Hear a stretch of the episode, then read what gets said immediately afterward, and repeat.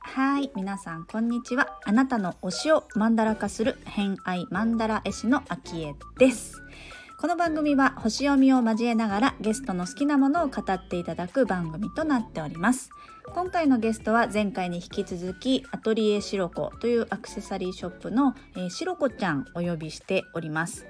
今回の偏愛のお話はですねえ、ー、と着物についてあのチッタ手帳のチッターズっていうオンラインサロンの中で、えー、着物部っていう部を立ち上げてですね着物についてあれこれ活動されているというお話あとはファッションだったりとか自分を表す言葉について気づきがあったようなのでそんなお話、えー、ヴィーナスリターンのお話もありましたね。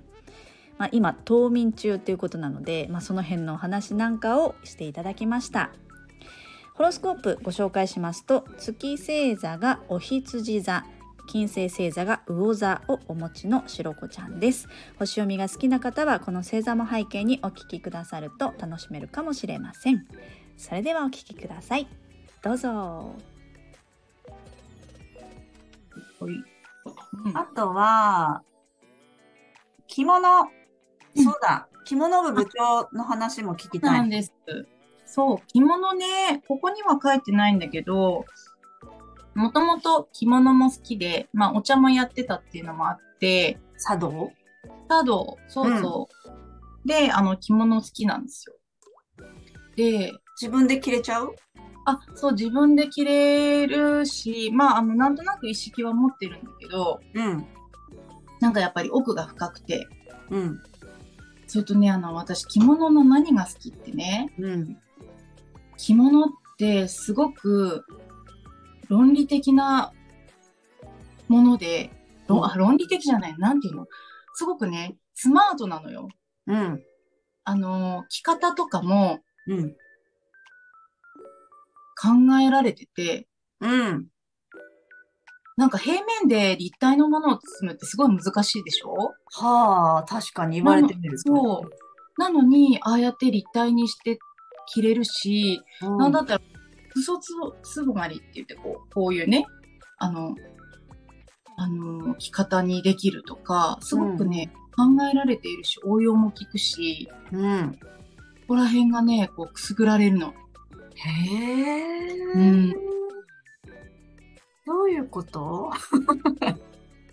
あの、その1枚の、うん、まあ、うん、ざっくり言うと、今聞いた感じで私がざっくりした印象を言うと、一枚の布で、体を包む、体っていう立体物を包むんだけど、その着方が、あのー、工夫できるよってこと？そうそうそう。なんか、いかようにもできる。汎用性が高かったりとか。うんうん。あ、でも確かにさ、身長が高い、うん、まあ、あんまりにも差があるとあれだけど、高い低いに対応するよね。うん、長さが調節、ある程度できたりとかさ。そうそう。端折りの長さとかは変わっちゃうけど、みたいな、うん、そういうのもできるよね。そう。しかもなんか着付けを習ってて思ったんだけどね、すごく折り紙みたいに、工夫されてて、なんか、なんていうの、折り紙ってすごいじゃないですか。うんうんうん。うん。なんかそういうね、こう、数学的な凄さもあるなと思って。なるほど。それが魅力ですね。へえ。これ着物部じょ、うん、着物部自体は、えー、うん、チッタの？あ、そう、チッターズの中に、チッターズの中に。そうそう、立ち上げて、うん。まあ私だけじゃなく、あの、みゆきちゃんってマンダラ持ってるね、みゆきちゃんも一緒にやってるんだけど、うんうん。そう立ち上げまして、まあ、月1ぐらいでこう着物のお話、おしゃべり会をしたりとか。へえ。うん。着物好きが集まってきてる感じそう。意外とね、多くて、うん。なんかあの、自分で着なくても、好きでもいいし、うん、これから着たいなと思ってる人でもいいし、うん、やっぱり節目節目で着物って着るじゃない？うんうん。お宮参り、七五三、成人式、結婚式、まあ、お葬式とかね。うん。うん。やっぱりこう、うん、身近じゃないけど、ある意味身近っていうか。確かに。うん、そうなんですよ。私も幼稚園、子供が幼稚園卒業と、うん、小学校入学と、うん、なんか北海道神宮で入学前にやるランドセル背負ってお祓い行くみたいなの。うん、えー、名前ど忘れしちゃったけど、あるんだよね。うん。学校生活が健やかでありますようにみたいなのがあって、そういうの時とかが、の、に、いっぱい着るなと思って、うんうん。私の母が着付けの先生なんですよ。あ、うんうん。で、母に来てもらって、自分で着れるようにレクチャーしてもらい、うん、数日来てもらって。うん、で、えっ、ー、と、その、卒業式と入学式の時は自分で着付けをして、うん、えー、挑んだ。だけど、それ以来着てないから、もう、覚えてない。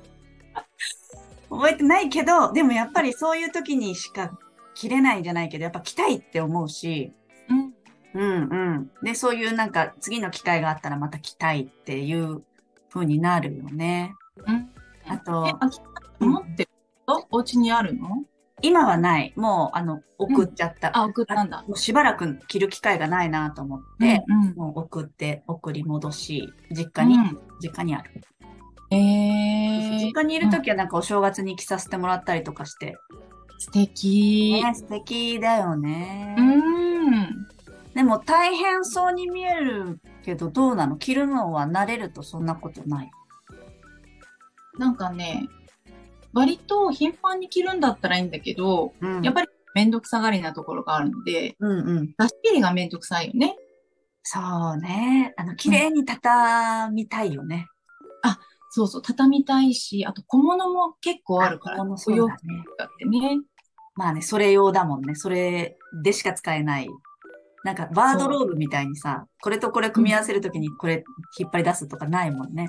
あ、そうだね。あ、でも帯と着物とかで組み合わせれば。うんうんうんうん。うん。な、な、な、な、あれは枚でいいの？何枚かあるの？うん。いくつかあるんだけど、ほら、着物ってやっぱ季節によって、合わせ一重とか、夏のね、お着物とか、いろいろあるから、うん、そう、普段に着れるのがそんなになくて、うん、次はね、普段に着れる顧問とか、紬紬が好きなので、紬の着物欲しいなって思ってます。へえー、いや、でも、本当はね、着物生活いいよね。あの、実際にね、ね。日々のなんか日常着として、うん、特別なものじゃないの、ない生活はちょっと憧れは私もあるかも。うん、ね、憧れる。いるよね。いつかそういう生活をしたい。いや、なんかしそうな感じする。しろこちゃん。とりあえず、そう、あの、着物で犬の散歩行っていいかなみたいなね。走れないけど。でも見たことないかも、確かに。着物で散歩してる人。ねまあでも足元スニーカーにすればいいかな。ああ。そうそう。雪国だとさ、雪の時の靴とか、うん、私、その時、一瞬だけだったから一瞬ブーツ履いたんだよね。あ、ありあり。中に入っちゃうから、すぐに。うんうん。うんうん。そう、でもね、あの、冬とか、冬用とかいろいろあるもんね。コートとかもあるよね。あの、そう、着物用のね。そう、あるある。へえ、そっか、着物ね。じゃあ、その着物部で着物の話をしたり、着付け、うん、着てどっかに行ったりとか。まあ、ちったパーティーがあるからね、割とそのタイミングで来たり,、うんうん、来たりとか、集まったりとかもね。あの、私じゃないけど、そのち、うん、の着物部の仲間で、お着物着てアフタヌーンティーに行ったりとか、うん、でたいいよね。いいね。いいね。いいじゃないですか。ね、なるほど。はい。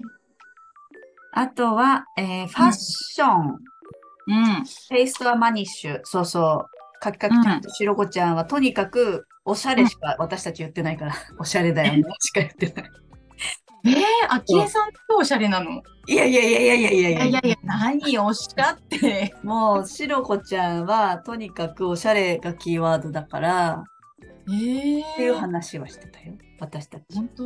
うん。あ、ちょっと行かなきゃ。でも好きなんだね、ファッションがね。うんうん。好き。なんか割と、あのー、すごいカジュアルとか、すごいドレッシーとか、えっ、ー、と、ガーリーっていうのとはちょっと違って、うん、なんだ、昔やっぱオリーブが好きだったから、うんうん、雑誌のね。そうそう。うんうん。オリーブなテイストが好き。うん。うん。そう、オリーブだったね。そうなんです。オリーブ、永遠のオリーブです。永遠のオリーブ少女。私あの、あの時、マンダラ書いてる時結構読んでて。図書館、図書館とかで借りて。懐かしいって思いながら。でもやっぱ今見てもおしゃれだったりするよね。な、なんて言うんだろう。定番だよね、基本。あ、そうそうそう。うん、なんか、でも、基本だし定番だから、うん、いつまでも使えるし、うん、うん、いつ見ても可愛いって思うんだよね。うん。なんか代表的な服っていうと、どんな感じ？オリーブ。あ、なんか雑誌で言うとボーダーなイメージだよね。ボーダーのイメージある。ボーダーだよね。うん。そう、ボーダーのイメージシンプルでね。それはね。おファッションか。でもさ、大人、あの、うん、子供ができて、うん。あのー、お母さんになると、おしゃれ、ちょっと難しいっていうかさ、後回しにしがちじゃない、うん、わ、かる。それはでもそんなことなかった？その時。あったあった。もうなんか一時、もう全身真っ黒い服着てて、汚れ立たないように。いろいろつくからね。そうそう、全身真っ黒で、まあもちろん、あ、まあ普段からパンツスタイルなんだけど、うんうん、常にパンツで、スニーカーで、うん、リュック背負って子供を置いてますみたいなね。そうだよね。うん、でもそこから、まあ子供も少し大きくなって、うんうん、結構今もおしゃれするようになった？戻るというか。ね、なんかね、子供、うちね、女の子、上の子女の子で、小5なんだけど、うん、最近おませでね、うん、私の服を使うのよ。し、身長も結構伸びてきてるの？身長はね、145ぐらいなんだけど、うんうん、あの、今ほら結構オーバーサイズできるから、ああ、そうか。全然着れるんだよね。え、着ていっちゃう？着ていっちゃう、小学校。えー、ちょ、ちょ、それ高かったんだけど、みたいな。お、お構いなしで。そう。ちょ、お母さんのダウン着てかないで、みたいなね。自分のワードローブに入っちゃうよね、でもね。そうなんですよ。へえ。うん。あ、だから、一緒に娘と、雑誌じゃないね、もうあの、ネットとか、うんうん、あの、ゾゾタウンとか見ながら、うんうんうん、これかわいいよね、とか、うん、うん、これ欲しい、これなら一緒に着れるんじゃないって言われて買ったりとか。そっか、女子はそうかもね。そう。趣味は似てる感じ？じゃあ。えー、っと、あ、でもね、すごい女の子女の子した服よりも、うん、割とスポーティーな服が多いから、そういう意味では、うん、結構共有できる。ね。マニッシュが好きだったらそうだよね。そうそう。これからが心配です。うん、なんで？いいじゃん。だってなんか、奮発して買った服とかさ、小学校や中学校やらに着てかれちゃったらさ、ちょっと切ないじゃん。書道の日とかね、やめてほしいね。やめてほしい。美術と書道はやめてほしいね。やめてほしい。それはでもほら、あの、同じ服が好きな者同士だったら、多分理解してくれるよ、ちゃんと言ったら。そっか。うん。理解してくれるか。説明しておいて、もう着られる前提でね。うんうん。うん、着られる前提でもうこれはねって言っといたらきっと分かそうね。その悲しみも知ってるはず。いや、伝えてるはずなんだけどね。なんか、すごい、あの、私的には、すごくいいダウンのコートをね、あの、割と小さめだったから、今年、去年ぐらいから着てるんだけど、なんかもう、廊下にほっぽらかしてあって、ちょ、それ、ハンガーかけてよ。えー、そんなの私もう許せないってなっちゃうかもしれない。そんな、そんな悲しい放置されたらもう。そう。多いってなっちゃう。最近はおしゃれ、メイクとかもやりたがるし。えー、かわいい。ね、まあでもそんなにやるって言ってもこう、ね、あの、すごいやるわけじゃないんだけど、うん、色付きのリップ欲しいなとかね。うんうんうんうん。そう、あの、奪われましたり。ね。へえ。うん。楽しみが変わってきますね。やっぱりね。そうなんですよ。楽しみ、うん。いいですね。ねえ。あとは、私を構成する言葉、言うと、ゆっくり、ゆったり、うん、リラックス、うん、浮遊感など。うん。そうかも。それ、これは自分で気づいたの、それとも誰かに言われたのあ、自分で、あ、それこそね、あのそう、自分で、あの、自分の好きなもの何かなって思って、うんうん、えっ、ー、と、コラージュ手帳のね、素材を集めてる時に、こう、いろいろ集めたわけですよ。うん。で、その分類どうしようかなって思った時に、言葉で分けようと思って、うん。うん。で、出てきた言葉がそれらなんだけどね。じゃあ、自分でちょっと深掘りした時に出てきた。うん、そうそうそうそう。うんうんうん。そう。そうなんです。でも、なんかそのゆっくりとかゆったりっていうのができない時もやっぱりあって、うん。そういうふうに、そういう時間が続くと、ちょっと調子狂うなっていうふうに思う。ああ、うん、その、じゃあ、ゆっくりゆったりする時間は、どんな、うん、例えばどんな時間なの？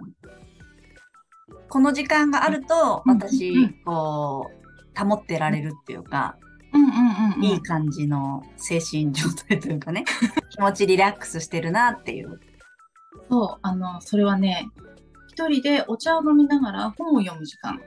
ほうほうほうほう。うん、かな。一番チャージできる。それは毎日ないとダメ。できれば毎日欲しい。うんうんうん、ちょっとだけでもね、お茶飲むぐらいの時間だけでもね。うん。確かに欲しいかも。そう。やっぱりね、マンダラにも書いてもらってるし、うん。やっぱ大事なんだな、私にとってっていう再認識を最近したところ。うんうんうん。うん。いいね。浮遊感。浮いてる遊ぶ感じ。浮遊感。そう。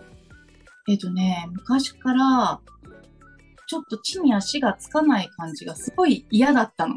嫌だったんだ。嫌だったの。しっかりしなきゃって思ってたんだけど。へえ。そう。すごい、そう、しっかりしなきゃって思ってたんだけど、うん。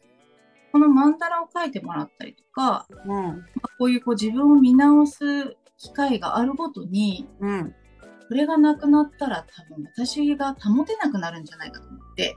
うんうんうんうん。浮遊感がなくなったらってことね。地に足がついちゃったらってことね。そう。うん。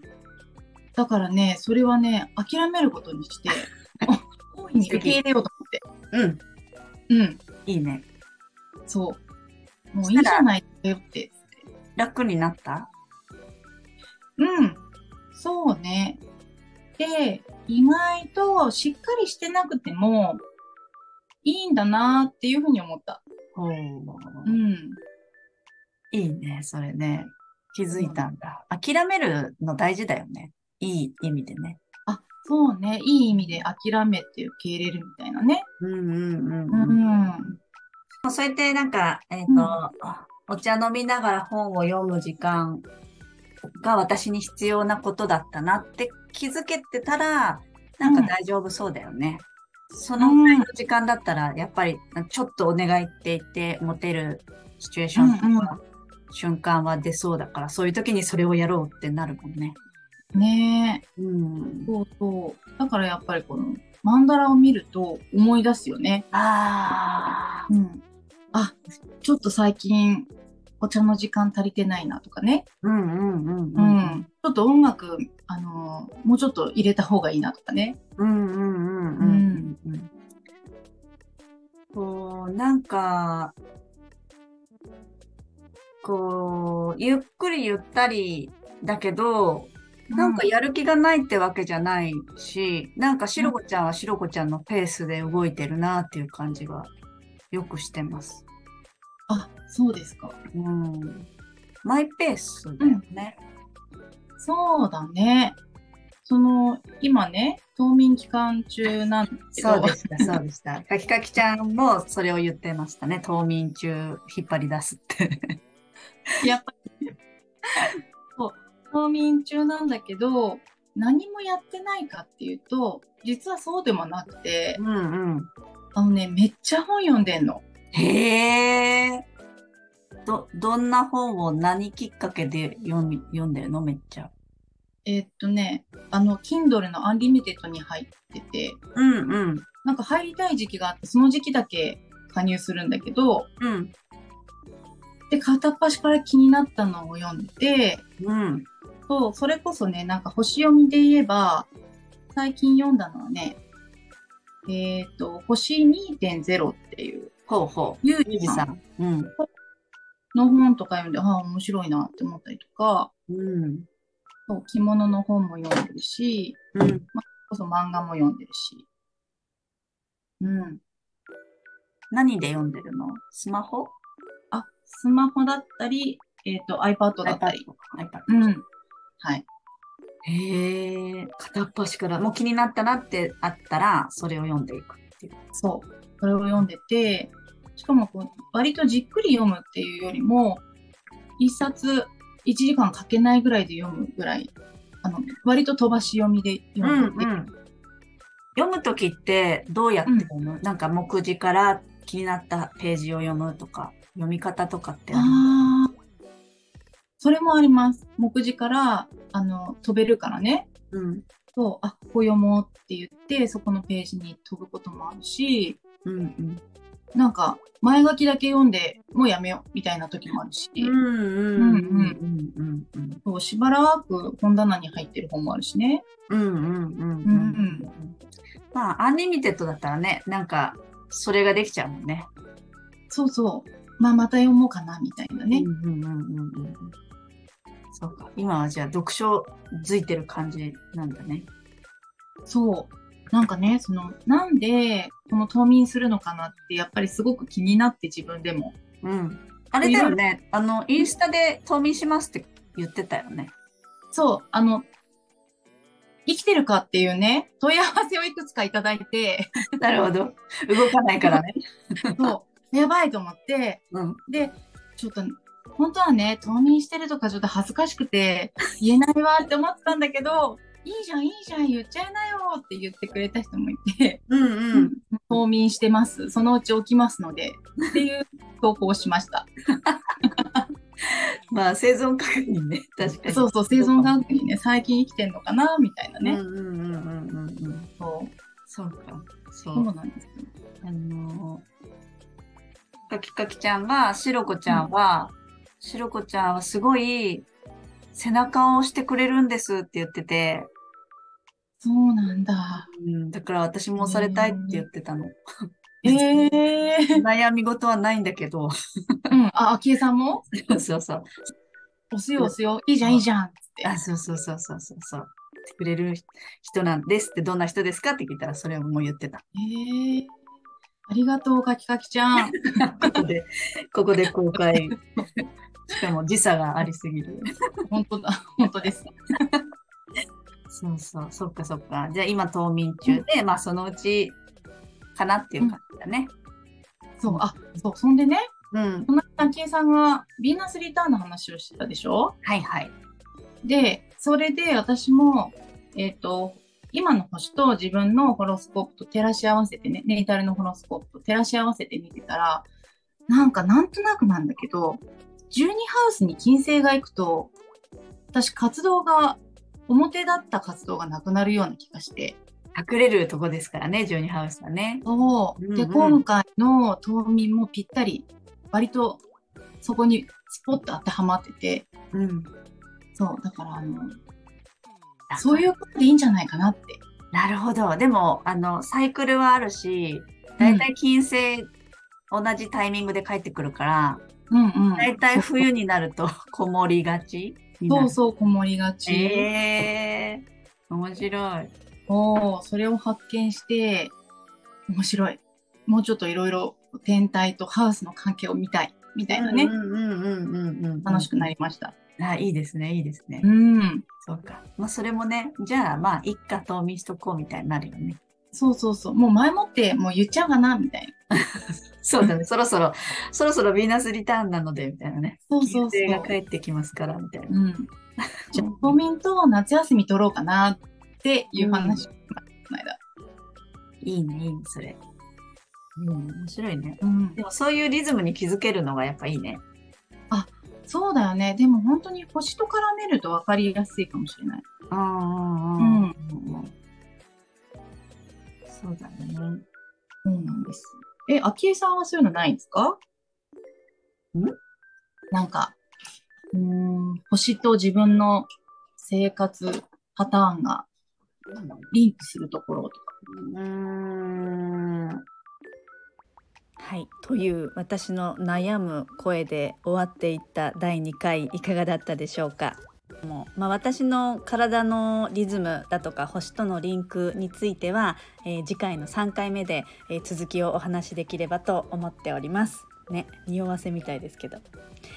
はい、ちょっと今日は長くなりましたけれどもお話の中ではあのしろこちゃんが自分のリズムに気づいたりだとか自分がどんなことをしていないとちょっと心が乱れる整っていない状態になるかっていうのを分かっているのがすごく素敵だなと思っていてやっぱり自分の気持ちだったり、えー、まあ、体調もそうですけど自分を取り戻せるための行為とか物人ことまあ、そういったものをね一回深掘りして知ってあげると結構ね強いんじゃないかなと思っているのでどうしてもね子育て中は特にだと思いますけど、まあ、あの仕事でストレスを抱えている時人間関係がねちょっと辛いっていう時もそうだと思いますけれどもあの自分の時間が取れないとかあの自分がなくなっちゃってる状態な時ってやっぱりそれを取り戻す術を何かしらしてあげるにはやっぱり好きなことをしてあげるのが一番なんじゃないかなって思うのであの一回自分の好きなものなんだろう食べ物でもあの映画とか本でもいいのであのちょっとね気づいたこと書いてメモしておくっていうのもおすすめです。はいということで本日もお聴きくださりありがとうございました。今日も良い一日をお過ごしください。偏愛マンダラ絵師のあきえでした。ではまた。